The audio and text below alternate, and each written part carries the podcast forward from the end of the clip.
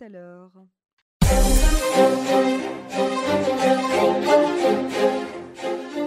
Alors bonjour Paul à la technique et bonjour Isaac. Bonjour Richard, bonjour Paul et bonjour tout le monde. Alors Isaac, démarrons peut-être tout de suite avec euh, l'Ukraine. Ça faisait un certain temps que nous n'avions plus abordé ce sujet, mais les événements des derniers jours évidemment, sont tels que on est obligé de se pencher sur les événements des dernières 48 heures. Alors, euh, je voulais vous euh, interroger sur deux équivalences éventuelles à faire. Euh, je sais que vous êtes un fin connaisseur de l'histoire italienne, et particulièrement de celle de l'époque de Mussolini. Vous voulez parler de la marche sur Rome Vous voulez parler de la marche sur Rome, qui, je pense, a eu lieu en 1922, en octobre 1922. Vous pourrez peut-être Mhm. expliquer à nos auditeurs de quoi il retournait à l'époque. Mais y a-t-il une équivalence possible ou pas? En tout cas, au niveau des résultats, sûrement pas. Mais au niveau de la démarche, une, équivalence éventuelle à faire entre cette fameuse marche sur Moscou hein, de Prigozhin et celle de Benito Mussolini de l'année 1922. Et puis, euh, deuxième interrogation pour vous. On sait souvent que ce sont les périodes de guerre qui sont euh, parfois propices à des révolutions de palais. hein. Je crois que Poutine, dans son discours, a fait référence à la révolution de 1917. On sait qu'en 1917, les bolcheviks ont beaucoup bénéficié hein, de l'incompétence du tsar et de son armée lors de la guerre de 1900, la Première Guerre mondiale, et que ça a, je crois, grandement facilité l'arrivée au pouvoir donc des bolcheviks. Alors, voilà, deux interrogations pour vous, Isaac, par rapport à cette euh, drôle d'histoire qu'on a vécue ces dernières heures. Oui, une drôle d'histoire, très romanesque, je dirais, euh, très roman russe. Alors, pour votre première question, est-ce qu'il y a une équivalence entre la marche sur Rome de 1922 et cette ébauche de marche sur Moscou euh, de Prigogine Non, je pense qu'il n'y en a aucune. D'abord, pour la simple raison qu'il n'y a aucune, aucun point de contact entre les deux personnalités, entre euh, Benito Mussolini, qui était un, politique, un fin politique, euh, et Prigogine, qui est un homme de guerre assez grossier. Je ne pense pas qu'il se soit jamais rêvé un destin de tsar à la place euh, du tsar. Euh, alors que la volonté de Mussolini, c'était de mettre un terme au parlementarisme qui gangrenait la vie politique euh, italienne et qui ne débouchait sur strictement rien. Il se pensait un véritable destin national, d'homme de la Providence d'ailleurs. Je ne pense pas que Prigogine ait été habité par cette ambition d'incarner euh, l'homme de la Providence euh, qui allait euh, permettre, d'ailleurs je ne sais même pas quoi, je ne pense pas qu'il était porteur d'un quelconque message politique pour ce qui est de Prigogine. Donc je ne pense pas. Pour ce qui est de votre deuxième question, je ne sais pas. Je ne sais pas, et en réalité, on ne sait rien à propos de cette affaire-là. Et tous ceux qui pensent savoir le fin mot de cette histoire, comment elle a commencé, pourquoi, comment elle s'est terminée, euh, quel est le sort réservé aux protagonistes, est-ce que, qui est le vainqueur dans, ce bras de fer apparent entre Prigogine et, Poutine? Est-ce que Prigogine a gagné quelque chose? Est-ce qu'il a ébranlé le pouvoir euh, à, Moscou, au Kremlin? On ne le sait pas. On peut, on peut évoquer plusieurs euh, hypothèses, plusieurs scénarios. On sait que depuis plusieurs mois, depuis plusieurs mois, dans la guerre euh, contre l'Ukraine, euh, le groupe Wagner était en première ligne et qu'il s'est plaint à plusieurs reprises de ne pas être suffisamment alimenté en munitions par le pouvoir russe, et en particulier, il s'en prenait à Shoigu, c'est-à-dire le ministre de la Défense, et à Gerasimov, c'est-à-dire le chef d'état-major, euh, qui, euh, en réalité, le sabotait et l'empêchait d'aller de l'avant euh, euh, plus hardiment qu'il l'aurait souhaité. Euh, donc il semblait qu'il y avait, semblerait qu'il y ait eu plus un bras de fer entre Prigogine d'une part et de l'autre Gerasimov et Shoigu qu'un bras de fer entre euh, euh, Prigogine et, Poutine. D'ailleurs, dans les déclarations de l'un comme de l'autre, on n'a pas entendu Prigogine citer nommément Poutine, et de son côté, Poutine n'a jamais cité nommément euh, Prigogine. Donc, je pense que c'était plus. euh, fait, je n'en sais rien. Je, ne sais pas. C'est très, très difficile. Et je pense que seuls les protagonistes immédiats de cette affaire peuvent en connaissent, en connaissent la, la vérité. Euh, on ne peut pas savoir non plus quelle est la part de l'intervention du FSB le descendant du KGB. Peut-être que c'est lui qui a décidé de, euh, d'approcher euh, Loukachenko, le président du Bélarus, pour euh, faire œuvre de médiation entre Prégogine et, et, Poutine, parce que le FSB, qui reste le premier dirigeant de la Russie, il ne faut pas jamais perdre de vue que la Russie est dirigée par euh, le renseignement et par le FSB, et que le FSB aurait décidé que Poutine est encore la personnalité qui convient le mieux à la stabilité de la Russie, avant que peut-être dans un proche ou moins proche avenir, on décide de le remplacer. Mais il fallait écarter un, un, Prigogine et lui offrir une, une voie de sortie plus ou moins honorable raison pour laquelle euh, on a ouvert la porte de la Biélorussie pour, euh, pour Prigogine et, promettre à tous les mercenaires du groupe Wagner qu'ils ne seraient pas inquiétés du moment que euh, bien qu'ils intégraient les forces conventionnelles russes. Au départ, il y a eu, à ce qu'il me semble, une volonté du pouvoir russe de couper les vivres de Prigogine pour l'empêcher, à partir du 1er juillet de cette année, de payer les mercenaires. Euh, parce que le pouvoir russe avait décidé qu'il fallait intégrer désormais les mercenaires dans l'armée conventionnelle. Donc ça lui faisait perdre sa raison d'être, sa raison de, vie, en tout cas sur le front ukrainien.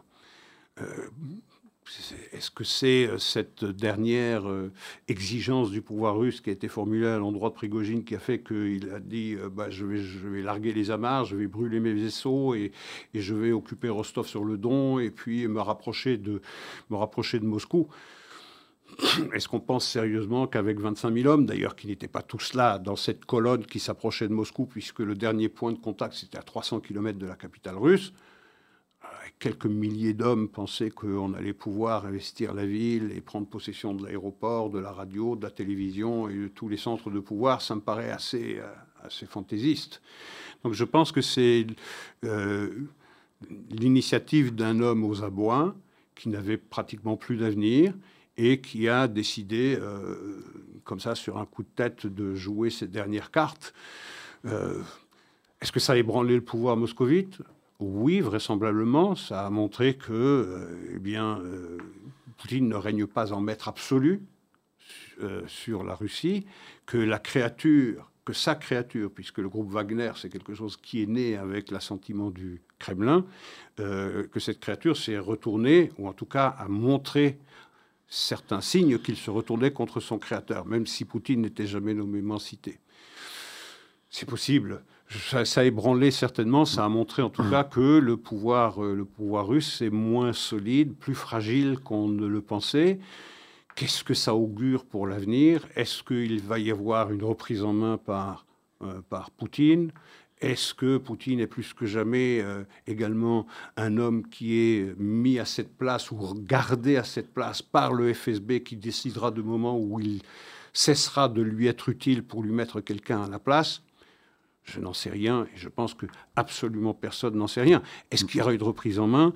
Est-ce qu'il y aura, euh, euh, au contraire, sur le front ukrainien, une plus grande volonté russe de marquer des points pour faire pièce à la contre-offensive ukrainienne Ou au contraire, est-ce que cet ébranlement relatif du pouvoir russe augure d'une solution politique possible dans la guerre en Ukraine? Personne Personne n'en sait rien. Donc à vous écouter, ça suscite beaucoup plus de questions ah oui, que de réponses. Hein, ah oui, certainement. Il y, a, il, il y, a, quelque chose qui paraît plus sûr, en tout cas. C'est dans le discours de Poutine, je crois que c'était samedi, avant qu'il y ait cette information qui a euh, choqué le monde, que en réalité euh, Prigogine mettait un terme à sa marche sur euh, Moscou parce qu'il ne voulait pas faire couler le, le, sang russe. C'est le discours de Poutine lorsqu'il dit que et d'ailleurs, déjà précédemment, dans l'une ou l'autre de ses interventions, j'avais écouté euh, Poutine qui disait, à qui on demandait euh, s'il y avait, si c'était un homme qui était capable de pardonner. Il dit oui, je suis capable de tout pardonner sauf la trahison. Bien. Si on analyse ce discours, ça veut dire que je serais très attentif si j'étais Prigogine lorsque je descends un escalier ou lorsque je me penche à la rambarde d'un balcon. Alors, un accident est si vite arrivé. on verra bien effectivement dans les semaines qui viennent quel sera le sort de Prigogine euh, en Biélorussie, effectivement. C'est vrai que les enjeux de Wagner ne sont pas limités à l'Ukraine. On sait qu'il y a d'immenses enjeux en Afrique. Donc j'imagine que d'une manière ou d'une autre, Poutine voudra de toute façon euh, maintenir certains des avantages qu'il a gagnés en Afrique au travers de cette organisation. Ça plaiderait pour garder euh, Wagner et donc son, son, chef, qui reste une figure charismatique pour, pour ses soldats. Tout à fait. Alors, la marche sur Rome, quand même, vous en avez très très peu parlé, mais enfin, c'est quand même intéressant cette marche sur Rome euh, pour nos auditeurs, parce que c'est vrai qu'il euh, aurait fallu de peu finalement pour qu'elle échoue. Hein. Il aurait fallu simplement peut-être que le roi d'Italie à l'époque ou certains politiques euh, fassent appel à l'armée pour, j'imagine, faire rapidement reculer ce qui était une bande essentiellement de. Ah, c'est un coup de bluff la marche. C'est un coup de bluff gigantesque, mais à plusieurs reprises, le roi d'Italie à l'époque, Victor Emmanuel, a la possibilité de, de de mettre une, fois pour toutes euh, Mussolini dans les poubelles de l'histoire. Et par pusillanimité, il, ne ne le fera pas. Je veux dire, la montée de Mussolini au pouvoir en Italie, elle est euh, autant le fait de Mussolini lui-même que de la faiblesse euh, de la monarchie, incarnée par, le roi Victor Emmanuel II. Bon, euh, mais c'est un, coup de, un, coup de bluff qui a remarquablement marché, parce qu'à ce moment-là, il n'aurait pas fallu grand-chose pour arrêter cette marche, ou en tout cas pour dévoiler la faiblesse, la faiblesse du fascisme qui en était encore euh, euh, au, tout début, hein. au, tout début. et ça a marché, ça a marché pour lui. Mais l'Italie était malade depuis la fin de la Première Guerre mondiale. Euh, L'Italie est un immense ressentiment, je crois. Hein. Un immense ressentiment de, dans le cœur des centaines de milliers de soldats qui sont revenus du front. Il faut, savoir que l'Italie a perdu 600 à 700 000 hommes dans la Première Guerre mondiale. On le sait peu. C'était un pays allié de la France, de la Grande-Bretagne et des États-Unis contre les puissances centrales, donc l'Allemagne, l'Autriche. Euh, et elle a été profondément saignée, euh, l'Italie. Or, il se trouve que dans le pacte de Londres qui a été signé euh, en 1915 entre la France, entre les Alliés, on avait promis à l'Italie comme but de guerre, comme butin de guerre, un certain nombre de colonies, puisque la mode était à chaque État européen d'avoir des, des, colonies outre-mer, un certain nombre de possessions qui lui ont été refusées. Donc ça a été la grande oubliée. Un certain nombre de territoires aussi dans ce qui était à l'époque la Yougoslavie, tout à fait. même l'Autriche, je pense. Euh, bien sûr, et surtout euh, toute la côte d'Almate, euh, toute la côte d'Almate qui était d'ailleurs dirigée par la République de Venise jusqu'à la fin du XVIIIe siècle. Donc tout ça a été oublié. Il faut dire que l'Italie sombrait petit à petit dans une espèce de parlementarisme sans avenir aucun, où il y avait toujours les mêmes hommes qui se, qui se succédaient au pouvoir à la présidence du Conseil. La figure la principale de ce parlementarisme, figure principale de ce parlementarisme stérile, infécond, c'était naturellement Giolitti. Il y avait également une veine révolutionnaire très forte du côté de la gauche, du côté de la gauche italienne, qui est restée tout le temps sur son aventin, qui n'a jamais franchi le Rubicon, qui n'a jamais passé à la phase révolutionnaire, même si elle était euh, habitée par une volonté révolutionnaire. Et c'est en réaction à cette crainte révolutionnaire venant de la gauche italienne qu'est né le mouvement, euh, né le mouvement fasciste et la révolution fasciste qui, elle, est passée à l'acte. Merci pour euh, Pardon. non, ce, petit point d'histoire qui, euh, je pense, aura été très intéressant pour nos auditeurs. Alors parlons maintenant un petit peu de, des États-Unis.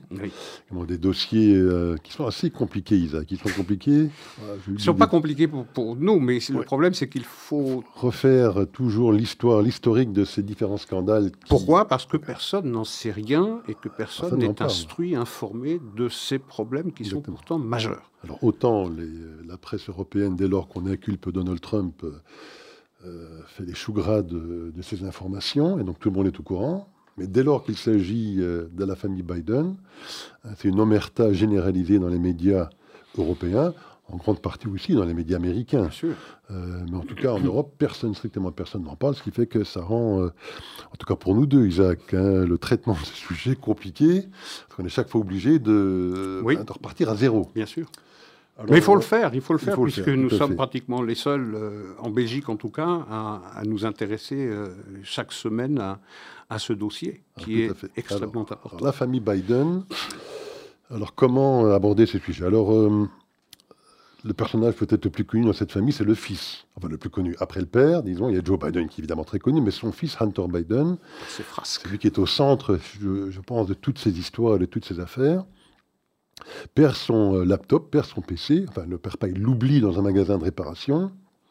Et euh, on découvre sur ce PC toute une série d'informations qui vont déclencher toute une série d'enquêtes euh, sur les agissements de Hunter Biden et d'autres membres de cette famille.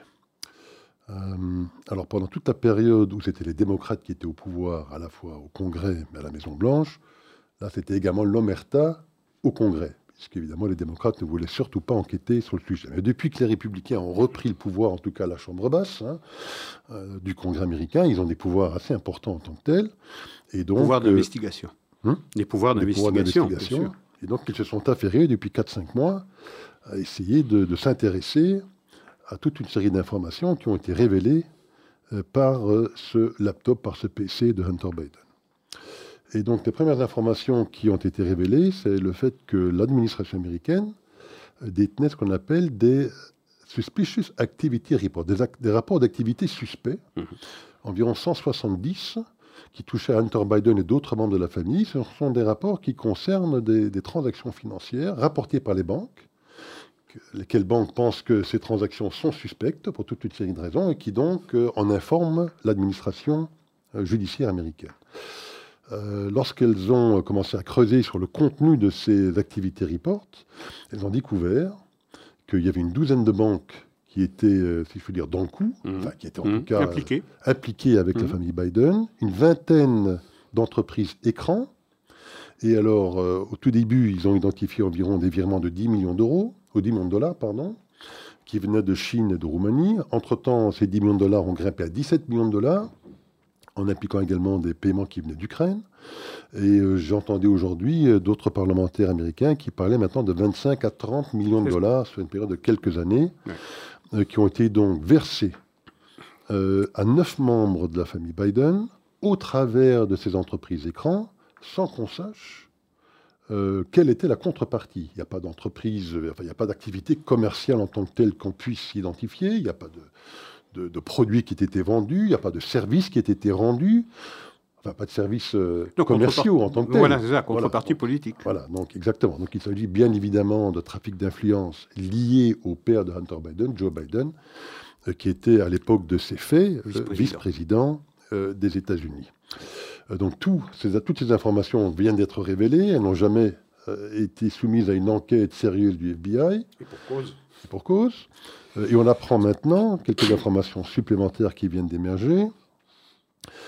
on apprend qu'il y avait des conversations téléphoniques qui ont été enregistrées par des responsables d'entreprises ukrainiennes, la fameuse entreprise Borisma, 17, entre, 17 conversations. Dont il possède les enregistrements. Voilà, exactement. on ne sait pas où sont ces enregistrements, mais en tout cas, d'après un lanceur d'alerte, il y aurait 17 enregistrements, deux qui appliquent directement Joe Biden entre le directeur général de Borisma et Joe Biden. On ne sait pas trop ce qui est dessus, mais en tout cas, semblerait-il, d'après le whistleblower, il s'agirait d'un paiement direct de 5 millions de dollars à Joe Biden en échange de ce qu'on appelle une intervention de Joe Biden dans des, dans, des politiques américaines qui seraient favorables. Oui, l'accès pour Burisma au marché pétrolier américain sur le territoire américain. Tout à fait.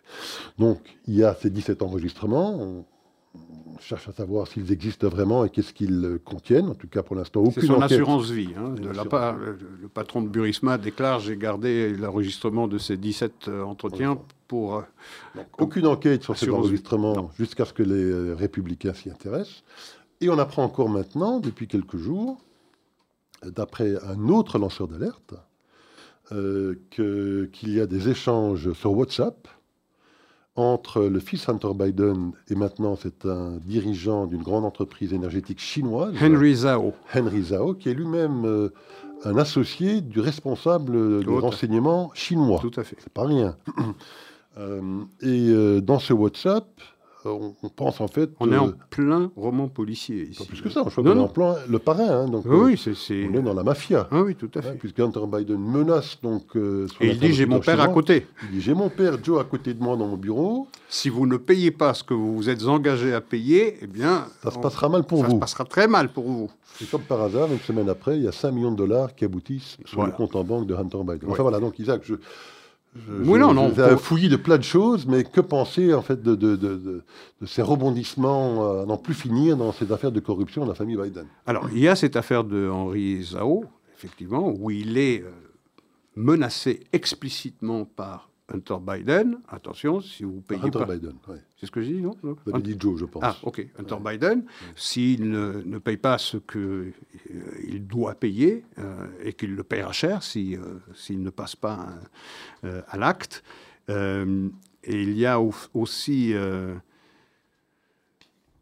la, un associé d'affaires et un ami de la famille Biden qui s'appelle Rob Walker, qui a, déclaré que, a déclaré au FBI que Joe Biden a bien assisté à des réunions d'affaires où son fils était présent, alors que Joe Biden a déclaré au billet Torbi pendant la campagne électorale qu'il ne s'était jamais mêlé des affaires de son fils et qu'il n'en savait strictement rien. Donc, c'est-à-dire un mensonge, c'est un parjure. Euh, il y a également euh, le fait que, et ça c'est intéressant, on a souvent parlé ici de ce laptop de Hunter Biden, qui a été révélé par le Washington Post le 14 octobre 2020. C'est le, le New York Post, je crois. Ah oui, j'ai dit le Washington Post Ok, décidément. Le New York Post qui a, euh, qui a révélé cette affaire le 14 octobre 2020, c'est-à-dire quelques jours seulement avant l'élection présidentielle de novembre 2020 où Joe Biden a fini par être euh, élu. Et donc, on a bâillonné le New York Post, on l'a suffisamment répété euh, ici, mais ce qu'on apprend, c'est que le FBI a reconnu, le, FBI qui détenait ce laptop depuis le mois de octobre 2019, les dates sont importantes depuis octobre 2019. Un an avant l'article du New York Post. Exactement, un an avant que le révèle publiquement le New York Post, mais qu'en novembre 2019, c'est-à-dire un mois seulement après que le FBI soit entré en possession de ce laptop, il a reconnu l'authenticité de son contenu. Ça n'a pas empêché 51 membres de la famille du renseignement, en tête le FBI, le CIA, John Brennan par exemple, à dire et à signer une lettre publique disant que euh, c'était de la désinformation russe, alors qu'ils savaient parfaitement que c'était pas de la désinformation, que les informations contenues dans le laptop étaient authentiques, puisque ça avait été authentifié par le FBI en novembre 2019. Et ça a permis à Joe Biden, dans le débat qu'il a eu avec Donald Trump, d'exciper de cette lettre signée par les 51 membres du renseignement pour dire que c'était de la désinformation russe et pour que ça passe. Alors que le FBI savait parfaitement que c'était de que c'était euh, euh, authentique. Alors, il y a également des révélations sur le fait que Hunter Biden a été jusqu'à déduire de ses revenus des frais liés à sa consommation abusive de prostituées, de prostituées et de location de chambres euh, d'hôtel. Et enfin, on apprend également par whistleblower qui s'appelle Gary Shapley que le FBI a été empêché par le DOJ, c'est-à-dire par le ministère de la Justice, d'enquêter sur la fraude fiscale de Hunter Biden concernant ses revenus de, 14, de 2014 et de 2015, de les laisser filer jusqu'au moment où il y ait euh, prescription, et puis euh, pour euh, ses revenus de 2017 et de 2018, de les abaisser à un montant tout à fait, tout à fait ridicule. Donc un traitement de faveur en faveur du, en faveur du fils du président Joe Biden. tellement de faveur qu'effectivement, je crois un ou deux jours après l'inculpation de Trump pour possession de ces documents à Mar-a-Lago, ils ont effectivement décidé d'inculper Hunter Biden, parce qu'il fallait donner l'impression effectivement au public américain qu'ils étaient équilibrés dans le traitement de l'un et de l'autre. Pas seulement équilibrés, il fallait allumer un contre-feu, il fallait distraire le public. Parce que de tout ce dont on parle ici, vous en, vous en entendez des échos dans la presse conservatrice, ça oui, mais pratiquement rien sur NBC, CBS, euh, MSNBC, pratiquement rien dans les journaux mainstream, Washington Post, New York Times, vous n'entendez rien. Je dis même rien de l'Europe, où personne n'est au courant de cette affaire-là. Et c'est ça le véritable scandale. Qu'il y ait des histoires plus ou moins euh, sales à cacher dans les allées du pouvoir et au plus haut niveau du pouvoir, ma foi, ça ne surprend personne.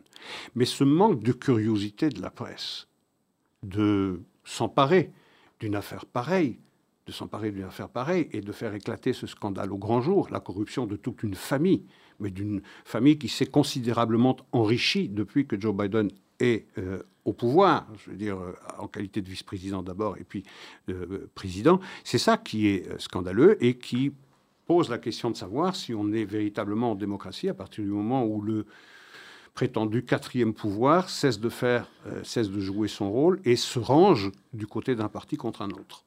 Tout à fait. Mais pour en revenir quand même à Hunter Biden, donc il a quand même été inculpé. Oui. Il y a quelques jours. Oui, mais il y a un plea deal. Oui, voilà, il a, donc il a été inculpé, mais pour pas grand-chose. Un accord de il plaidoyer. A fait un accord de négociation avec euh, le procureur qui était chargé de ce dossier, chargé de ce dossier depuis plus de cinq ans. Donc il a traîné les pattes pour effectivement faire en sorte qu'il y ait prescription de la plupart des, euh, des crimes sur le, contre lesquels on aurait pu le charger, mais subsistait effectivement en 2017-2018 en termes de, euh, de retard. Donc ils ont mhm. retenu un mhm. retard dans la déclaration de ses revenus. Euh, et donc, euh, au titre de ce retard, bon, euh, il va recevoir une petite pénalité financière, je crois, de 100 000 dollars. il n'y aura pas de peine de prison, alors que tout le monde. Alors que tout le monde serait, envoyé en prison. Pour le deuxième dossier, hein, dans lequel il a été également. l'achat d'une arme. L'achat d'une arme. Hmm. Enfin, c'est pas tellement l'achat d'une arme, c'est qu'il a hmm. acheté une arme et qu'il a rempli un. Lorsqu'on achète une arme aux États-Unis, il faut remplir un questionnaire où on déclare ne pas être un sous l'emprise de ou bien de la drogue. Exactement. Alors il était évidemment sous l'emprise de la drogue. Il a menti dans le questionnaire. C'est également normalement euh, quelque chose qui relève du pénal. Oui, en disant, mais c'est ça qui est remarquable, en disant j'ai menti parce que j'étais sous l'emprise de la drogue. Tout à fait. Et donc là encore une fois, il a été, euh, il dire, relaxé parce qu'il un petit coup sur le poignet, comme on dit en anglais. Donc on l'inculpe officiellement pour faire croire qu'il n'y a pas deux poids, deux mesures, mais en fait, en réalité, c'est qu'il est aujourd'hui invité à la Maison-Blanche pour le dîner d'État avec euh, Modi, et qu'il est également invité à Camp David avec son père pour, j'imagine, discuter quand même peut-être de ces tout derniers développements de ces affaires euh, criminelles dont on vient de parler. Mais enfin, voilà, donc euh, on est véritablement dans un deux poids, deux mesures entre Donald Trump d'un côté et la famille Biden de l'autre. On est dans un schéma mafieux. C'est tout. On est véritablement dans un schéma mafieux. Parce que cette arrivée d'argent, ça vient d'où? Ça vient de Roumanie, ça vient de Chine, ça vient d'Ukraine, euh, pour des dizaines de millions de dollars. On a commencé avec 5 millions de dollars, on en est aujourd'hui à évoquer des chiffres de 25 à 30 millions de dollars. Et on ne sait pas où ça termine. s'enrichir à ce point en quelques années, la famille Biden s'est considérablement enrichie et que ça ne suscite pas la curiosité de ceux qui sont chargés d'assurer la transparence du pouvoir auprès des citoyens américains. C'est ça, je pense, la chose la plus, euh, la plus irritante. Euh, et, le fait que ici en Europe, on endosse cette posture d'omerta qu'on ne dise strictement rien de ce scandale, à part quelques entrefilets euh, dans, dans l'un ou l'autre journal, mais vraiment rien qui souligne combien ce scandale est énorme. tout à fait. Et vous parliez effectivement donc euh, de ce PC, de ce laptop, et donc de, ces 51 anciens responsables des renseignements américains qui avaient effectivement quelques jours avant le débat, le dernier débat entre Trump et Biden, et deux, trois semaines avant l'élection en tant que telle, effectivement co-signé un op-ed dans les grands journaux américains pour expliquer effectivement que ce laptop C'était de la désinformation russe. C'était de la désinformation russe. Ouais, ça avait toutes les caractéristiques la désinformation russe, alors qu'ils savaient tous pertinemment oui, bien. Oui, puisqu'en novembre de l'année d'avant, le FBI avait authentifié. confirmé par, le FBI. Mais il fallait donner, dans la perspective du débat qui allait suivre quelques jours plus tard, il fallait donner à Joe Biden, qui allait débattre avec Donald Trump, la possibilité de dire, mais vous voyez, les, grosses têtes, les gros légumes, les grosses légumes du, renseignement ont tous dit, ont toutes dit qu'il s'agit des informations russes. ce qu'on apprend également, c'est que comment est-ce que cette, euh, cette OPED de ces 51 anciens responsables a été rédigé, c'est avec l'aide d'Anthony Blinken. Tout à fait. Hein, l'actuel secrétaire d'État américain, qui était à l'époque, lors de la campagne électorale, un conseiller, un proche conseiller de Joe Biden, et qui, lui, a contacté un certain Morel, mm-hmm. qui était lui-même un ancien directeur de la CIA, pour lui dire qu'il serait peut-être une bonne idée d'organiser ce type de courrier pour effectivement venir au secours de Joe Biden dans le cadre de, du débat qui aura lieu dans quelques jours. Eh ben, sa récompense, c'est qu'il est secrétaire d'État aux Affaires étrangères. Exactement. Euh, et, on voit maintenant également des échanges d'emails entre Morel et, euh, et Brennan. Brennan, qui était aussi un ancien directeur de Chef la CIA. Chef de la CIA. Chef de la CIA, à l'époque, euh, où il on, voit, on peut voir les échanges d'emails tout à fait surprenants, où Morel écrit à Brennan en lui disant On pense que ce serait une bonne idée si tu étais prêt à co-signer le document que je t'envoie ici en pièces jointes. 20 minutes après, le temps qu'il lui faut de lire le document, on voit la réponse de John Brennan. Effectivement, très bonne idée, je co-signe alors qu'il sait pertinemment bien que le PC est totalement légitime. Les cinq autres co-signataires le savent également. Puisqu'il y a également le chef du FBI, dont ses services ont reconnu l'authenticité du contenu du laptop. C'est juste hallucinant. Ben, ça, ça, porte un nom. Ça porte un nom, puisque ça porte le nom de conspiration. Ça porte le nom de complot. C'est aussi simple que ça. Lorsque vous organisez le silence autour d'une affaire aussi énorme pour protéger le pouvoir, ça porte un nom. Pourtant, non, c'est une conspiration. Et moi, ce qui me souffle toujours et qui me sidère, c'est cette capacité de mentir sans laisser rien paraître. Ah oui, Parce que quelques jours plus tard, Joe Biden, dans le cadre de ce débat, avec Trump, évidemment, Trump en profite pour euh, mentionner ce fameux PC, et en regardant droit dans la caméra, Joe Biden, je pense qu'il y avait 50 ou 60 millions de téléspectateurs américains, sans la moindre hésitation. membres de représentants, membres de. Alors qu'il sait que c'est le PC de son fils, il sait que chaque information sur le PC est vérifiée. Il regarde droit dans la caméra et il explique, regardez, l'article qu'il tient en main, 51 anciens responsables des services de renseignement nous expliquent que, c'est de la désinformation russe. Et il le dit sans rien laisser paraître. Moi, je suis sidéré par cette capacité de mentir. Bon, évidemment, quand on est 50 ans à Washington, j'imagine. On apprend à mentir. C'est une seconde nature. On a largement le temps d'apprendre à mentir. C'est vrai qu'il a des dispositions particulières, Joe Biden. Mais ce qui est aussi extraordinaire, ce qui est aussi extraordinaire, c'est le c'est le traitement totalement différent des agences de renseignement lorsqu'il s'est agi de s'occuper du scandale du, du, serveur privé de Hillary Clinton, où on se rappellera que Comey, qui est à ce moment-là le chef du FBI, quelques jours seulement, on est en octobre 2016, octobre 2016, donc quelques jours avant l'élection de 16 où Trump sera finalement élu, il dira bon, elle a agi de manière imprudente, mais je ne vais pas, euh, je ne vais pas l'inculper pour autant, euh, alors qu'elle avait supprimé 33 000 emails, soit avec de l'acide chloridique, soit avec l'aide d'un marteau, détruire toutes les preuves qu'elle utilisait un serveur privé ou passer des documents ultra classifiés. Et là, aucune enquête n'a été diligentée. Aucune. Alors qu'elle, elle n'était absolument pas présidente à l'époque, puisqu'elle était secrétaire d'État. Rappelons qu'un président a le droit, lui, hein, de déclassifier toutes les informations. Et même d'après le Presidential Documenting Act, il a le droit même, d'après certains, de récupérer tous les documents qu'il veut oui, et de les garder en sa possession. Bon, je pense qu'on a fait ce qu'on a pu. J'espère. Euh, euh, j'espère en tout cas qu'on a réussi à éclaircir ou à éclairer un peu cette, euh, cette affaire-là qui mériterait un traitement quotidien.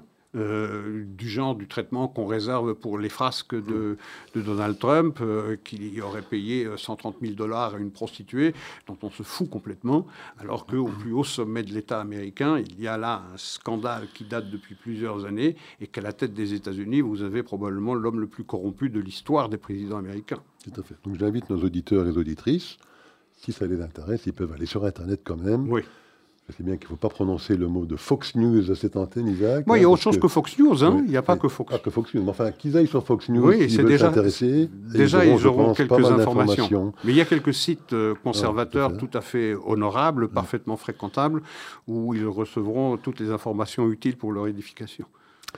Alors, parlons maintenant d'Israël.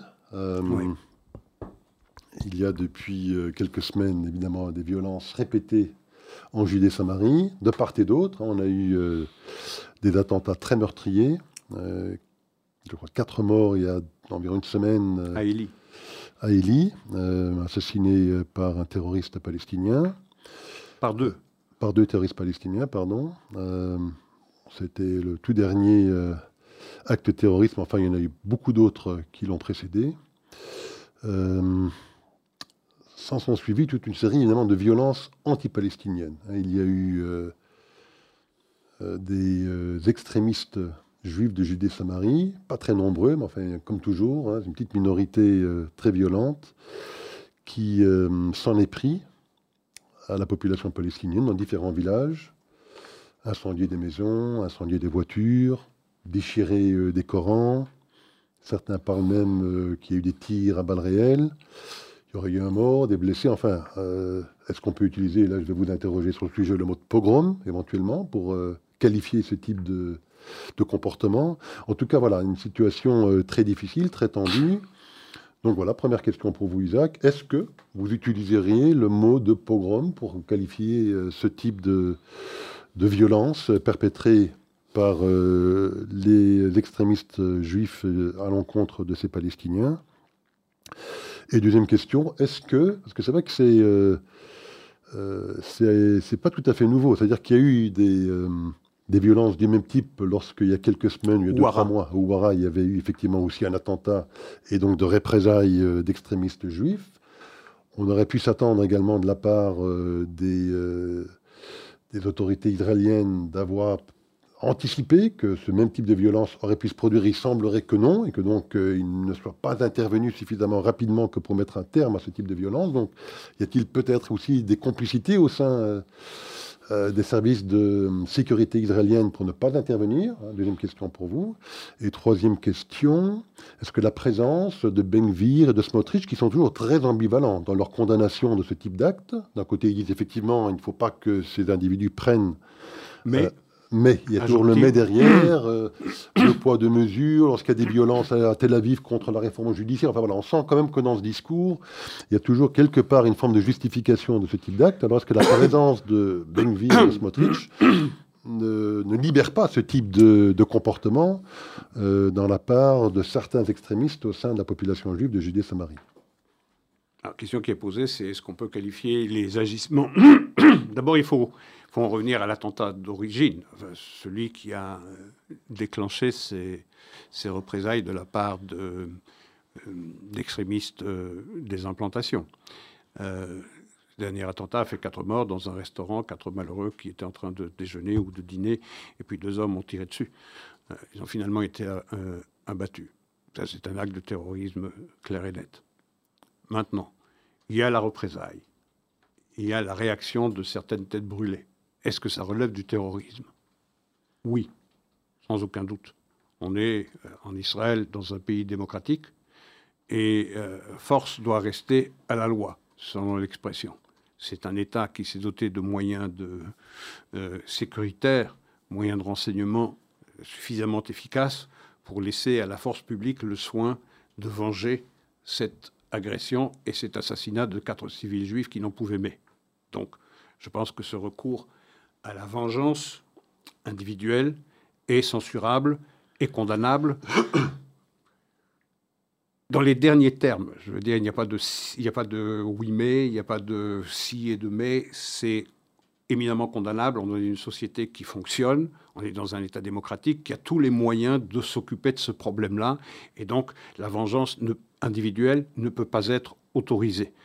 De là à qualifier par le ministre de la Défense, par le chef d'état-major, par le chef du Shin Bet euh, et par le chef de la police, les quatre qui ont émis un communiqué commun disant qu'il s'agit de terrorisme juif, moi je souscris à cette idée.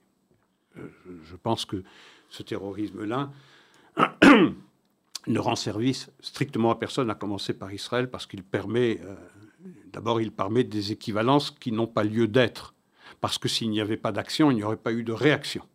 Mais que cette réaction intéresse beaucoup plus le monde et le regard que porte le monde sur Israël que l'action. Parce que l'action, on a tous intégré, on trouve tous normal qu'on s'en prenne à des civils juifs parce que les juifs occupent, dit-on, illégalement euh, la Cisjordanie, comme ils disent, en prenant soin de jamais la nommer par son nom, c'est-à-dire la Judée-Samarie, et que de toutes les façons, s'il y a des morts, eh ben c'est de leur faute. Ils n'avaient pas qu'à être là, ils n'avaient qu'à pas occuper un terrain qui un territoire qui n'est pas le leur.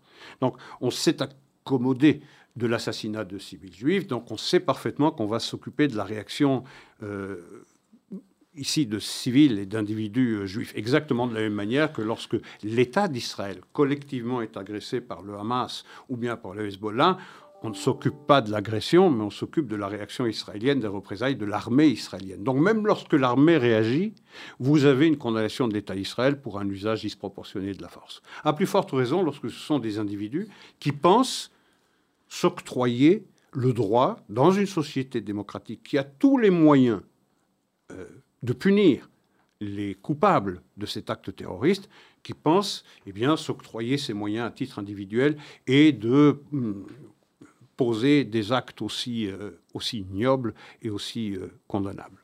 Là-dessus, je suis. Euh, le terme de pogrom, parce que moi j'avais. Non, le terme de pogrom. Certains l'utilisent. J'aurais voulu vous. terrorisme, vous êtes d'accord Pogrom? Non, je ne souscris pas du tout à l'idée de pogrom. Le, pogrom, euh, c'est une bande de personnages euh, avinés qui rentrent dans une agglomération, euh, qui forcent la porte de toutes les maisons, qui tirent les femmes, les enfants, qui, qui violent les unes, qui découpent le ventre des autres, simplement parce qu'ils sont avinés, parce que les juifs sont responsables de tous les malheurs du monde. Non, on n'est pas dans le cadre d'un pogrom. Si vous voulez faire le procès d'Israël par euh, le geste inconsidéré de ces hommes-là, qui se sont rendus coupables de ces actes condamnables, on ne s'y prendrait pas mieux qu'en appelant ça un pogrom. Il n'y a pas de pogrom. Euh, il y a eu des actes terroristes de la part d'extrémistes juifs, exactement de la même manière que l'acte d'Amaro Goldstein était euh, l'acte d'un terroriste. Il n'y a pas à jouer sur les mots là-dessus. maintenant, ça, c'est le cerveau qui répond. Il y a l'explication aussi derrière. Et l'explication n'est pas l'excuse. On va faire le mail, là, Isaac. Non, non, non, je sais, je sais, je sais. Mais, euh, mais je veux dire, lorsque dans sa vie quotidienne, on est menacé dans le moindre geste que l'on pose, que l'on aille au restaurant, que l'on aille travailler, qu'on prenne sa voiture, qu'on dépose ses enfants à l'école, que l'on reste sagement chez soi et que l'on risque de voir son enfant égorgé d'une oreille à l'autre, comme ça a été le cas pour la famille Fourgel. Lorsque dans les gestes les plus anodins de la vie quotidienne, vous risquez votre vie, parce que vous avez euh, vous marquez, vous avez décidé de marquer le droit des Juifs d'être en Judée-Samarie, comme c'est reconnu par l'histoire, par la morale et également par les traités internationaux. Le dernier d'entre eux, ce sont les accords d'Oslo qui garantissent le droit des Juifs d'être en Judée-Samarie, en tout cas dans la zone C. Je ne dis pas que je comprends, j'explique la colère, la colère euh, de citoyens israéliens qui estiment que désormais la force publique est inopérante ou est insuffisante pour se mesurer à ce terrorisme débridé de la part des Palestiniens. J'explique, mais je condamne fermement le passage à l'acte, que la colère soit une pulsion qui puisse habiter tout le monde lorsqu'il est blessé dans sa chair, je la comprends. Mais que cette colère féconde une représaille individuelle ou une vengeance individuelle, celle-ci est éminemment condamnable. Alors, ma deuxième question, c'était sur le rôle des services de sécurité israéliens. Vous savez qu'il y a eu l'épisode il y a quelques mois à Ouara, qui avait effectivement euh, débouché sur le même type de violence contre les Palestiniens. On aurait normalement dû anticiper que face à ce nouvel acte terroriste qui a abouti à la mort de ces quatre Israéliens, que, euh, que, les mêmes types de violences se seraient reproduits. Par contre, il semblerait que... je ne suis pas dans le secret des, des dieux ou des services de sécurité israéliens pour savoir s'il y a une autre connivence ou en tout cas complaisance des services sécuritaires israéliens à l'égard de ces têtes brûlées. Je, personnellement, je ne le pense pas et je ne veux pas le penser, parce que ce serait plus grave dans ce cas. Et quant à votre troisième question, la question de savoir euh, liée à Bengvi et à Smodrich et leur personnalité éminemment controversée, euh, est de nature à encourager certaines personnes dans certaines implantations à passer à l'acte et à se venger plutôt que de laisser à la force publique le soin de le faire, oui, je pense que c'est le cas. Je pense qu'effectivement, les déclarations souvent ambivalentes de l'un comme de l'autre, qui d'un côté condamnent et de l'autre euh, et de l'autre expliquent et justifient d'une certaine manière, euh, je pense que ça contribue, ça contribue gravement et de façon coupable. Ça autorise certaines personnes à laisser leur colère prendre le dessus sur eux. Et ça facilite le passage l'acte. Et je pense que le devoir du Premier ministre ici est de tenir un, discours extrêmement ferme à l'égard de ces deux personnalités qui ont des responsabilités énormes dans l'exécutif israélien pour que ça ne se reproduise, pour que ça ne se reproduise pas, parce qu'il faut à tout prix, il faut à tout prix éviter cette équivalence dont le monde est extraordinairement gourmand. Et on l'a entendu dans la bouche même, avant même les représailles de ces individus, euh, de ces criminels juifs contre des Palestiniens, euh, lorsqu'il y avait eu l'intervention de l'IDF, de l'armée de défense israélienne, à, à Jenin pour l'arrestation de deux chefs de la euh, djihad islamique. On a entendu comment il s'appelle Knights, l'ambassadeur des États-Unis en Israël, dresser une équivalence absolument scandaleuse entre euh, les quatre morts et l'intervention de l'armée euh, israélienne. et il s'est repris le lendemain, je pense. Oui, oui, parce qu'il y avait eu une réaction, il y avait une réaction de tout le monde, dont celle de l'ambassadeur d'Israël aux États-Unis, le frère du président israélien Isaac Herzog, qui avait dit que cette équivalence était scandaleuse. Et alors oui, euh, Knights s'est repris et, a déclaré qu'il condamnait fermement l'assassinat de citoyens, de, de, civils juifs. Mais donc il y a déjà cette gourmandise, cette tentation à laquelle on résiste de plus en plus difficilement dans la société, dans, la communauté internationale, de dresser une équivalence et de renvoyer chaque fois dos à dos cette fameuse équidistance, de renvoyer dos à dos euh, les deux belligérants en, en utilisant de la périphrase le fameux cycle de violence. Cette équivalence, effectivement, on l'a observé aussi dans le chef de certains. Donc, on a parlé de Smotrich et de Benvir, qui ont, je pense, fait une équivalence avec les violences qui ont, euh, que, les Druzes ont infligées à la, sur police le sur le plateau du Golan concernant les, installations d'éoliennes. Euh, je crois que Rothman a fait des déclarations, euh, Simra Rothman, hein, celui qui est derrière la réforme judiciaire, a fait des, des, déclarations relativement similaires, en parlant lui pas tellement des Druzes sur le Golan, en parlant des manifestations euh, qui existent en Israël depuis euh, je ne sais plus combien de semaines contre la réforme judiciaire. Et effectivement, il y a eu certaines violences dans le cadre de ces manifestations, qu'il faisait une équivalence entre ces violences-là et la violence des terroristes extrémistes juifs. Et je crois même que Netanyahou, à un certain moment, a utilisé le même type d'équivalence pour se reprendre aussi, je crois, le lendemain. Je crois qu'il a fait une condamnation très sévère, finalement, des agissements de ces terroristes juifs. Enfin, il y a aussi cette tentation de, l'équivalence chez pas mal dans la droite israélienne. Oui, mais c'est pas du même ordre. Je veux dire, les violences qui ont lieu à propos, dans le cadre des manifestations, dans les protestations contre la réforme, contre les réformes judiciaires, il y a des propos qui, n'ont pas été traduits par des actes de violence. Il n'y a pas encore eu mort d'homme. Ok, Exactement. Donc il n'y a pas d'équivalence entre ça et les équivalences des extrémistes juifs. C'est ce, des que je dis. Mais il n'en reste pas moins que dans les propos tenus par les opposants à la réforme judiciaire, il y a des, appels à la violence. Il y a des appels à l'insubordination. Il y a des appels à la désobéissance civile. Il y a des appels à mettre le pays littéralement à l'arrêt. Et ça, ce sont des appels. Il y a des appels à la sédition clairement. Il y a des propos extrêmement durs. Et c'est miracle que jusqu'à présent, eh bien, cette divergence, cette opposition entre coalition et opposition n'ait pas euh, fécondé euh, des actes de violence euh, plus graves que ceux que l'on a déjà enregistrés. C'est vrai qu'Israël se trouve sur un, sur un volcan plus isolé que jamais, avec la volonté américaine de trouver une langue commune euh, avec l'Iran, en permettant à la Chine d'agir comme médiateur entre l'Arabie saoudite euh, et l'Iran, avec la menace sur sa frontière orientale, euh, méridionale pardon, de Gaza, de la djihad islamique et du Hamas, sa frontière septentrionale du Hezbollah, et puis le programme nucléaire iranien. Et puis, euh, vous avez euh, ce procès permanent qui est instruit contre Israël par la Commission des droits de l'homme, euh, contre laquelle se sont insurgés 27 États d'abord, puis 26 seulement, puisque l'Allemagne a retiré sa signature parce qu'Israël a décidé d'accélérer la procédure d'homologation de, nouvelles, de nouvelles constructions. Donc Israël de plus en plus isolé, avec un allié, un allié américain qui ressemble de plus en plus à un friend me c'est-à-dire un, ami ennemi, euh, parce que le grand œuvre ou la grande ambition des États-Unis, euh, désormais, bah, c'est la création d'un État palestinien et c'est euh, un accord avec l'État iranien. et l'administration américaine considère que Israël est un obstacle sur ces deux ambitions. C'est aussi, je pense, pour les Américains, la recherche d'un accord avec les Saoudiens, entre Israël et les Saoudiens. Oui, bah, ça, j'y crois. On verra, mais enfin, je crois qu'ils font des efforts quand même importants.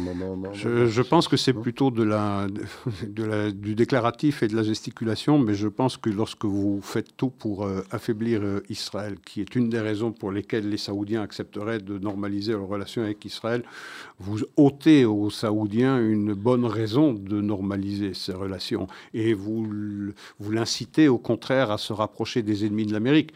Donc, c'est incompréhensible l'administration, cette administration américaine qui s'inspire directement de la politique euh, de, Obama. C'est la continuation de la politique d'Obama. C'est quoi? C'est de renforcer l'Iran et d'établir une espèce d'équilibre de la terreur entre les sunnites euh, saoudiens et les, chiites euh, iraniens, et en jetant Israël sous le bus.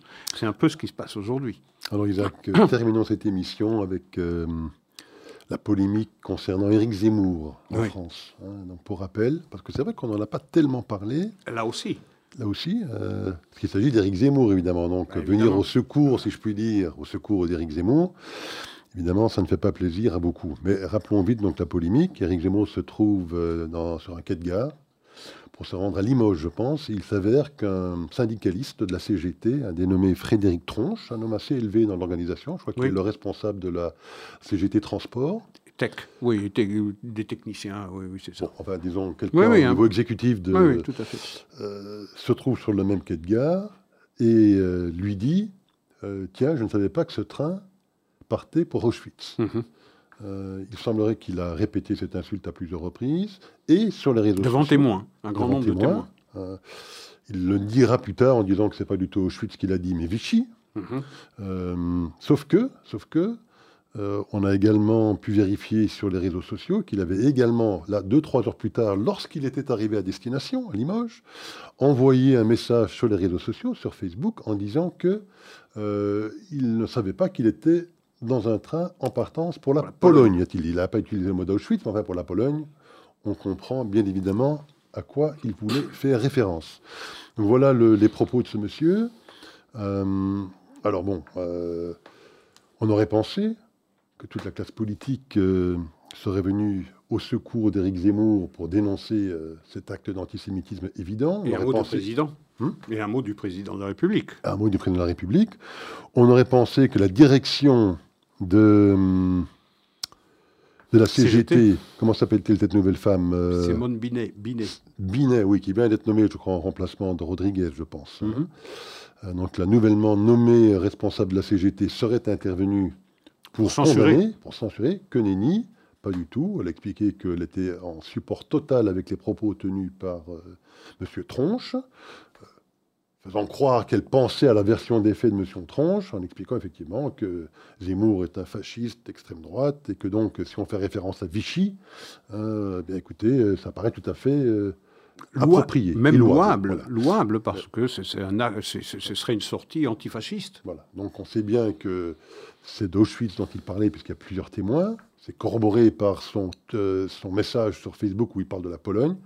Isaac, que, penser de, ce triste épisode? Eh bien, si ce triste épisode s'était produit il y a dix ans seulement, je ne remonte pas à Mathusalem, hein, euh, mais il y a dix ans seulement, ça aurait provoqué euh, un véritable scandale dans la société civile française. On aurait eu certainement une intervention du président de la République dire, dire que ce propos est totalement scandaleux et ce type, euh, ce tronche, aurait connu la mort sociale la plus méritée qui soit. Mais ici, on voit la perversion des esprits, on voit la cécité morale qui s'est emparée de la société. C'est un antisémitisme pur et dur qui vient de la gauche.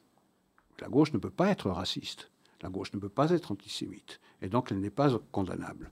Imaginez seulement le propos d'un extrémiste de droite qui aurait tenu un propos euh, similaire, aussi injurieux à l'égard d'un euh, polémiste ou d'un journaliste ou d'un écrivain de gauche. Ben, je veux dire, la Terre se serait arrêtée de tourner à Paris et dans les provinces, et on serait tous intervenus. Et on aurait eu raison d'intervenir, d'ailleurs. Mais ici, Omerta, on n'en a pas parlé, pas un seul mot dans le monde que j'ai parcouru attentivement. Euh, j'ai écouté France Inter, pas un mot non plus. Cette histoire ne s'est pas passée donc il n'y a rien eu. Circuler, il n'y a rien à voir. Donc on parlait très souvent dans notre émission de banalisation, de normalisation de l'antisémitisme dans, dans l'espace public en France. On a une formidable, une, formidable illustration avec cette affaire-là. Mais parce que Zemmour, c'est le personnage. Vous savez, c'est ah Bernanos qui disait il a euh, déshabilité l'antisémitisme. Hitler a déshonoré, Hitler a déshonoré l'antisémitisme. C'est à croire que Zemmour lui a rendu les honneurs. La donc, la réhabilité l'antisémitisme. On peut être antisémite parce que c'est Zemmour. Et donc, euh, Zemmour permet d'être antisémite aujourd'hui en se drapant dans les vêtements de l'antiracisme, de l'antifascisme. Parfait. Écoutez, Isaac, je pense que ce sera le mot de la fin pour cette semaine. À la semaine prochaine. À la semaine prochaine.